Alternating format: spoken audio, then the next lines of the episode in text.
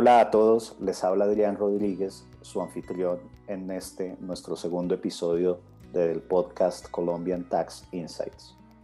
En esta nueva entrega nos vamos a referir a la recientemente reglamentada Ley de Plazos Justos, Ley 2024 de 2020, que entró en vigencia a partir del 1 de enero. Para esto, quiero darle la bienvenida a nuestra invitada de hoy, Carolina Trejos, socia del área de corporativo de Levin Wills Abogados. Bienvenida, Carolina. Muchas gracias, Adrián. Un gusto estar con toda la audiencia. Gracias a ti, Carolina. Muy bien. Entremos en materia. Cuéntanos, por favor, de qué se trata esta nueva ley de plazos justos, a qué contratos aplica y cuáles son las ventajas y desventajas de esta ley. Para contestar esta pregunta, quisiera que empezáramos por entender el contexto en el que se originó este proyecto de ley y las normas que aplicaban antes de la entrada en vigencia de esta ley. El Congreso de la República consideró que las pequeñas y medianas empresas estaban sufriendo problemas de flujos de caja cuando tenían contratos con grandes empresas que no estaban pagando en términos razonables, entendiendo por términos razonables, estaban tomando más tiempo del esperado, inclusive años, para pagar sus facturas, lo que hacía que este sector de la economía se viera afectado. Vale anotar que se trata de un sector eh, afectado previo a la pandemia y el proyecto de ley también lo es. Y en ese escenario, lo que uno tiene que tener presente es que la normatividad en, permitía a las partes en los contratos determinar libremente los plazos para el pago de sus obligaciones. Lo que hace en consecuencia esta ley, el objetivo que tiene esta ley es establecer unos plazos máximos en los cuales en determinados contratos y entre ciertas empresas o partes contractuales deben realizarse esos pagos. ¿Cuáles son esos plazos máximos? La ley estableció que para el primer año de entrada en vigencia, ese plazo máximo legal era de o es de 60 días y a partir del año 2022, primero de enero del 2022, ese plazo máximo sea de 45 días y la transición se debe especialmente a que todas las empresas puedan adaptar sus procesos de facturación y pago y flujos de caja para poder cumplir con la expectativa. Naturalmente, el objetivo de la ley se hace porque estas empresas o las empresas en general necesitan esos flujos de caja para operar y de no tenerlos van a tener que salir al mercado a conseguir otras fuentes de financiación que naturalmente podrían resultar más costosas o que podría afectar su operación. Dentro de los plazos máximos hay un par de excepciones.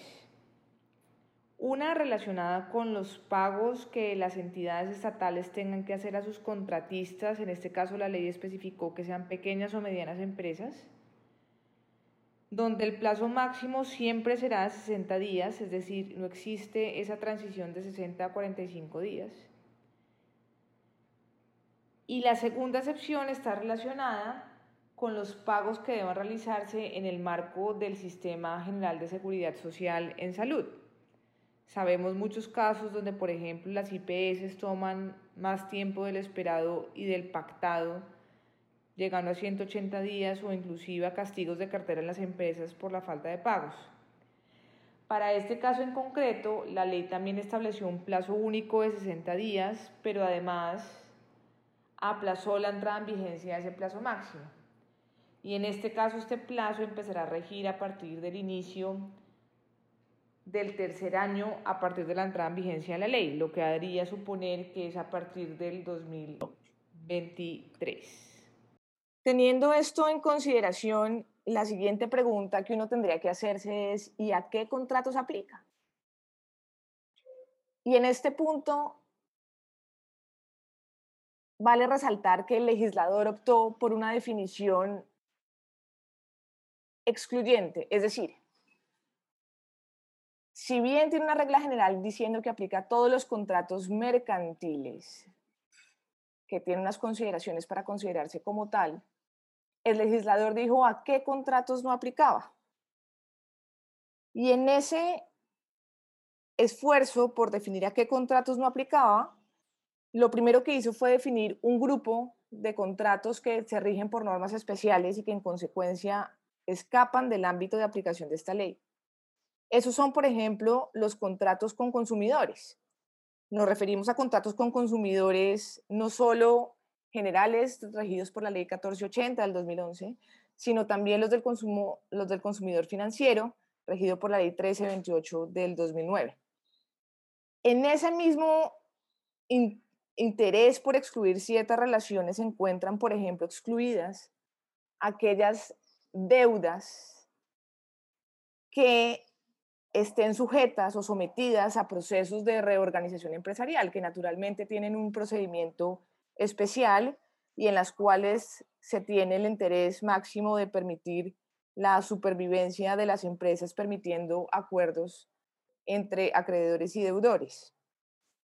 Pero asimismo se encuentran excluidos, entre otros, por ejemplo, aquellos pagos que se realicen con títulos valores. Y aquí quisiera que nos centráramos un momento.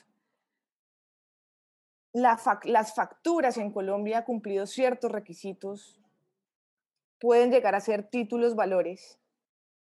Y entonces el decreto reglamentario lo primero que aclara es que esa excepción naturalmente no comporta las facturas, porque de lo contrario pues haría inocua la ley. Y entre otros contratos que se excluyen, y distinto a la intención del legislador en el que uno esperaría que hubiera regulado que solo se trata de los contratos mercantiles en los cuales el acreedor es una pequeña o mediana empresa. Lo que determinó el legislador es que están fuera del ámbito de la ley los contratos entre grandes empresas. Lo cual, digamos, naturalmente deja incluidos dentro de esos plazos máximos la mayoría de los contratos, porque el paso a seguir sería determinar que es una gran empresa. Y una gran empresa está definida en el decreto 1074 del 2015 del sector eh, comercio, donde se establecen unos topes para considerar o a partir de los cuales se considera que hay grandes empresas según el sector, bien se trate de manufactura, servicios o comercio, pero estamos hablando, dependiendo del escenario, em, de umbrales a partir de facturación de ingresos ordinarios de 17 mil millones en adelante, en el caso del sector manufacturero, aproximadamente teniendo en cuenta las VTs de este año 2021, y en otros casos en facturaciones en el sector comercio y servicios entre 63 mil millones de pesos en adelante y 78 mil millones de pesos en adelante. En consecuencia, los contratos que están excluidos son contratos entre empresas que superen esos umbrales de facturación según el sector en el que se encuentren,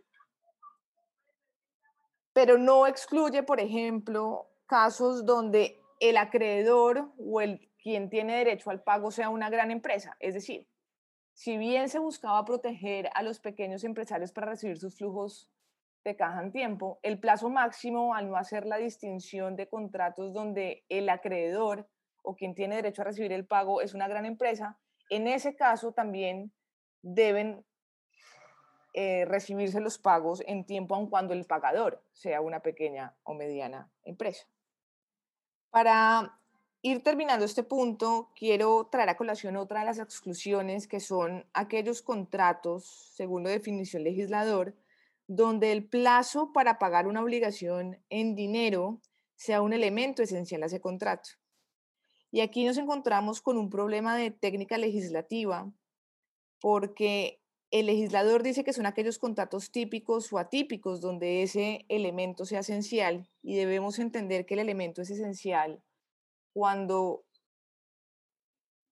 sin que éste esté, el contrato o no produce efectos o produce uno distinto. Para poner un ejemplo de lo que es un elemento esencial, cuando estamos hablando de una compra-venta, habría una compra-venta en la medida en que haya una intención de transferir el dominio de un bien, piensen ustedes en una mercancía, a cambio del pago de un precio para esa mercancía. Y ahí, digamos que los elementos esenciales serían que hay transferencia de un bien y un precio. De manera que si por alguna razón lo que yo quiero es prestar la mercancía y no transferirla, pues realmente eso no es una compra-venta, sino que podríamos estar en un escenario donde si estoy prestando a cambio un precio es un arrendamiento. O piénsenlo del lado del precio. En el momento en que no haya precio ni se esté a las normas de precio de la costumbre, faltando el precio, pues transferir el dominio de un bien podría ya no tratarse de una compra-venta, sino de una donación. Cuando uno revisa la legislación, los casos que trae la ley donde el plazo para pagar una obligación en dinero sea un elemento de la esencia, pues son mínimos. Determinar de qué contratos se trata esta excepción comporta una dificultad, inclusive para el legislador. El legislador menciona el ejemplo del mutuo, es decir, del préstamo de dinero, pero no pone otros ejemplos que permitan regularlo.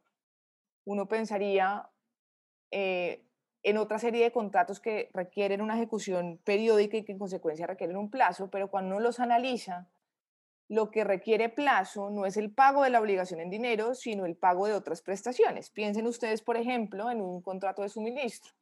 El hecho de que haya obligaciones periódicas hace que se requiera un plazo para poder pagar eh, o para poder entregar unas mercancías o prestar un servicio en el tiempo. Pero el pago de esas prestaciones periódicas o de los bienes o servicios si no se ha pactado un plazo, debería hacerse de manera inmediata, dicen las normas. Así que en ese punto hay una dificultad para encontrar en qué tipos de contratos, por esa razón, no entraría a aplicar la ley. Con un problema de, decía yo, de técnica jurídica, porque en los contratos atípicos, en estricto sentido, que son aquellos que no están regulados por la ley, sino que surgen por las relaciones entre las empresas y que no tienen una regulación específica, como han surgido, por ejemplo, la franquicia o el leasing. Eh, en esos casos, pues surgen de los acuerdos que libremente llegan las partes sin que necesariamente se hable de unos elementos esenciales.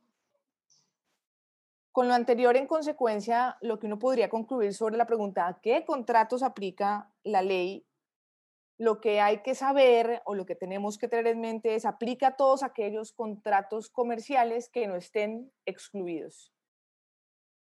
Con esto podemos pasar a la tercera pregunta sobre qué ventajas y desventajas trae la ley. Muy bien, Carolina, eh, muy claro. Antes de que pasemos al tema de ventajas y desventajas, me queda una duda. ¿Qué pasa con los contratos celebrados antes del 1 de enero de 2021? Muchas gracias por la pregunta, que es muy relevante para las empresas que vienen operando desde años atrás cuando esta ley entra en vigencia a regular sus procedimientos de facturación y pago. Aquí tenemos que traer algunos conceptos legales que permiten resolver esa pregunta. La primera es la regla general es que a los contratos les aplica la ley que regía al momento de su celebración. Eso debe acompañarse con otro tema y es las normas que estén atendiendo intereses de orden público rigen inmediatamente.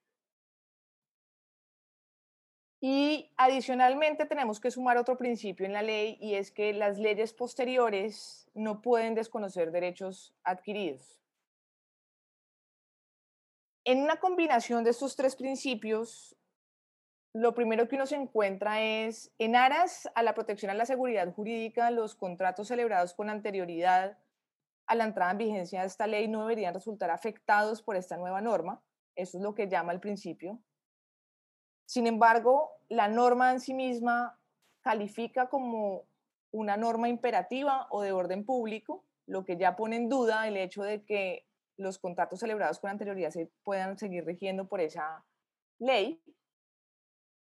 Y tal vez la forma de superar ese conflicto entre esos dos principios está en el tercero expuesto, que tiene que ver con el tema de si se trata de derechos adquiridos o si por el contrario se trata de meras expectativas. Teniendo esto en consideración, lo que uno podría concluir es que si la obligación de pago se causó o se originó antes del 1 de enero del 2021, ese pago debe hacerse en los plazos estipulados en el contrato originalmente.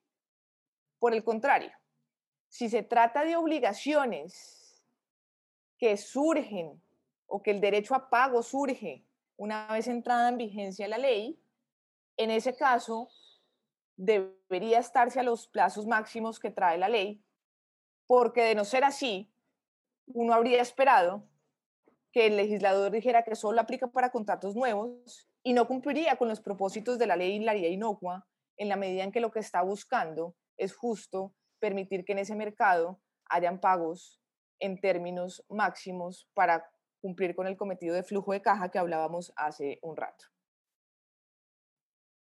Muchas gracias. No sé si tengas alguna otra pregunta en este punto. Sí, Carolina, me surge una duda adicional y es, ¿cuál sería la consecuencia de incumplir la ley de plazos justos?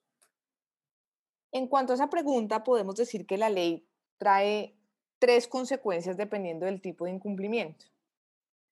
Esas tres son, en su orden y pasaré a explicarlas, la ineficacia en el pacto de plazos superiores, unas indemnizaciones a favor del el acreedor que no reciba su pago en los plazos máximos de ley y la posibilidad de ser investigado judicial o administrativamente por el incumplimiento de estas normas. En cuanto a la primera consecuencia sobre la ineficacia, vale resaltar que la regla general es que el plazo para el pago de las obligaciones exija un pacto expreso por las partes en los contratos. Es decir, si uno piensa en contratos clásicos como de compraventa y suministro, si por alguna razón las partes no incluyeron, que no es usual porque es lo primero que está buscando el empresario, no incluyeron un plazo para el pago, en ese caso la ley suple ese silencio de las partes. Entonces el plazo suele ser un elemento que requiere una manifestación de las partes de decir en sus contratos en qué plazo se van a pagar las obligaciones. La consecuencia de pactar plazos superiores a los que trae la ley, es decir, por ejemplo, para el año 2021, pactar en un contrato que está dentro del ámbito de la ley un plazo de pago de 90 días cuando debería ser 60, resulta ser ineficaz no llega a producir efectos. No es que se requiera ir ante un juez para, declare que ese, para que declare que ese pacto es nulo, no, sino que no llega a producir efectos ese, ese pacto. En cuanto a la consecuencia por el hecho de pagar fuera del plazo, que es un evento distinto a pactar, el hecho de que pague por fuera, es decir, se pactó en los plazos máximos de la ley, pero no se está pagando en el tiempo que es, hay una cláusula que dice que el pago es a 60 días, pero se paga 90 o 180 días después. La ley trae una consecuencia que no termina siendo del todo novedosa, pero que sí puede aclarar, y es que en ese caso el acreedor tiene derecho a que el deudor moroso no solo le reconozca las consecuencias propias de la mora, como lo pueden ser los intereses moratorios o las cláusulas penales, sino que adicionalmente la indemnice por el pago o por los perjuicios en los que incurra para llegar a cobrar las sumas que se le adeudan y que no fueron pagadas en tiempo. Y por último, en relación con la tercera consecuencia sobre la posibilidad de investigaciones judiciales o administrativas, la norma deja mucho que desear en la medida en que no aclara, como se esperaba en un principio, quién es el competente para adelantar investigaciones por el incumplimiento de estas normas. No obstante, uno revisando los antecedentes del proyecto y las distintas intervenciones en la discusión del proyecto, uno puede llegar a entender que lo que se busca es que la Superintendencia de Industria y Comercio pueda llegar a investigar a las empresas que incumplan estas normas, estas normas de plazos justos. Y uno podría hacerse la pregunta, ¿y qué relación tiene algo que está en el ámbito privado, en unos contratos, el no pagar en tiempo y el derecho de la competencia. Y, y, la misma superintendencia nos puede dar las luces porque de cierta forma puede llegar a entender que el no pago en tiempo de las obligaciones a favor de pequeños empresarios puede constituir una barrera de entrada, ya que el em, pequeño o mediano empresario que no cuente con su flujo de, de pagos adecuado para el desarrollo de su operación, que tenga que acudir a fuentes de financiación externas que pueden ser más costosas, pueden hacer que se le dificulte su entrada al mercado y en consecuencia se esté limitando en ese punto eh, la competencia. Esto estará por verse. La única luz que tenemos está en el decreto reglamentario, en, la, en donde se dice que, por ejemplo, una resistencia a recibir las facturas para el pago y poder cumplir con los plazos máximos podría estar dentro de ese ámbito de investigaciones judiciales administrativas, pero como les digo, no tenemos una luz clarividente sobre la competencia y debería en consecuencia regirse por las normas generales donde podría resultar involucrada la Superintendencia de Industria y Comercio con las altas sanciones que sabemos que suele imponer y que podrían afectar el comportamiento de las empresas. Para cerrar este episodio, vamos sobre las ventajas y desventajas que trae esta ley. La primera ventaja, y en este punto hay que rescatarlo, es que la ley tiene un fin loable de protección especial a un sector que podría ser afectado en la economía, como son las pequeñas y medianas empresas. Y si bien ese fin es loable, me parece que surgen dos desventajas. La primera es hasta qué punto el Estado tiene que intervenir en las relaciones entre particulares y cada vez limitar más la autonomía de la voluntad entre las empresas quienes en su condición de negociantes deberían tener los elementos necesarios para saber cuándo el plazo es justo o no es justo. Adicionalmente, en este punto, el hecho de que la ley no haya aclarado que efectivamente se trataba de proteger los pagos a favor de pequeñas y medianas empresas, especialmente en el sector privado, sino que simplemente excluyó los contratos entre grandes empresas, incluyó en el ámbito de los plazos máximos los casos en los cuales hay grandes empresas recibiendo pagos de pequeñas o de medianas. Queda entonces abierta la pregunta si una gran empresa podría dar un mayor plazo a favor de sus deudores pequeñas o medianas empresas. Más allá de eso y esa intención loable de la que hablamos, me parece que la gran desventaja que trae salvo por el tema de las posibles investigaciones de la superintendencia, es la efectividad real de la norma. ¿Por qué? Piensen ustedes en un pequeño o mediano empresario que tiene una relación con una gran empresa y esa gran empresa que tiene que pagar en los plazos máximos no le pagan los plazos máximos. Claro, ya vimos que hay una sanción especial por lo que se deba eh, o unas indemnizaciones especiales de lo que se requiera para el cobro, pero en ese evento, la pregunta es si ese pequeño o mediano empresario que tiene como único cliente esa gran empresa va a salir a demandarlo, es decir, va a salir a ejecutarlo. Entonces, me parece que en ese punto, tal vez, aun cuando haya plazos y haya consecuencias y haya pactos, finalmente la liquidez en la economía es la que va a permitir eh, que se llegue al objetivo de la, de la norma. De lo contrario, lo único que eh, realmente permitiría al pequeño y mediano empresario es quedarse con una acción de ejecución contra su, en el, ejemplo que estábamos viendo, contra su cliente más grande, lo cual seguramente no va a pasar por un tema comercial o de relación comercial. Aún hay última desventaja de la norma, me parece, y esto es importante tenerlo porque además tiene una connotación tributaria, Adrián, para quienes para quienes se dedican a este tema y es que se considera que una indebida retención en el pago de una factura puede ser considerado como un incumplimiento del plazo máximo. Y eso, pues naturalmente uno lo entiende, porque la indebida retención es un pago, mejor dicho, es el no pago de lo que realmente corresponde, pero que hace que dentro de todas estas consecuencias que ya estamos viendo que se generan, pues haya que ser o debamos estar con más atención y con más juicio revisando las debidas retenciones de ley que aplican. Consideramos que las empresas, y esa es una invitación, deben muy juiciosamente hacerse tres preguntas clave para ajustar sus procedimientos de facturación y pago.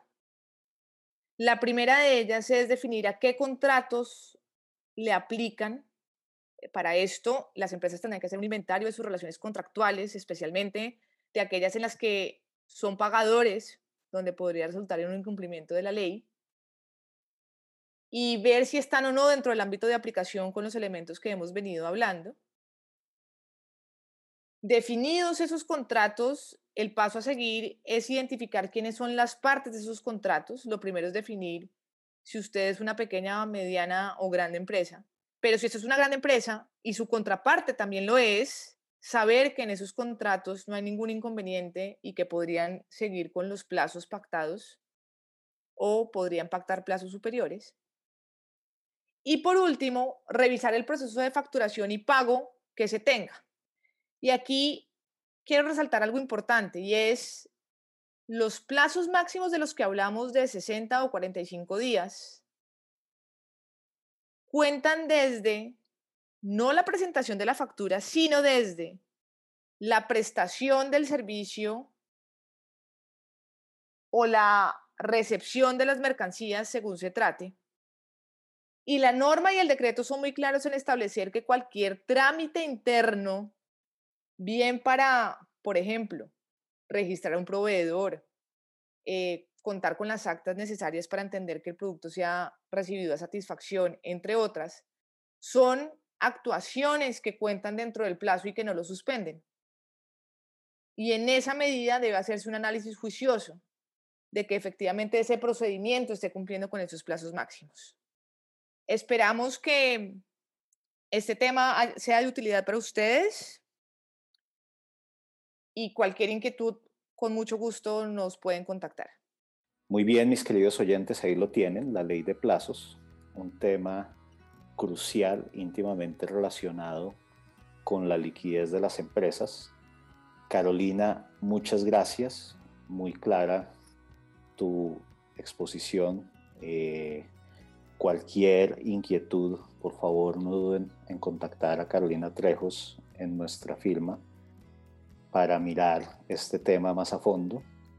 Por ahora nos despedimos hasta un nuevo episodio y recuerden seguirnos en nuestros canales digitales, en Spotify como Colombian Tax Insights, el podcast, en Twitter como arroba Colombia Tax y en LinkedIn y YouTube como Levin y Wills. Muchas gracias a todos y hasta una nueva ocasión.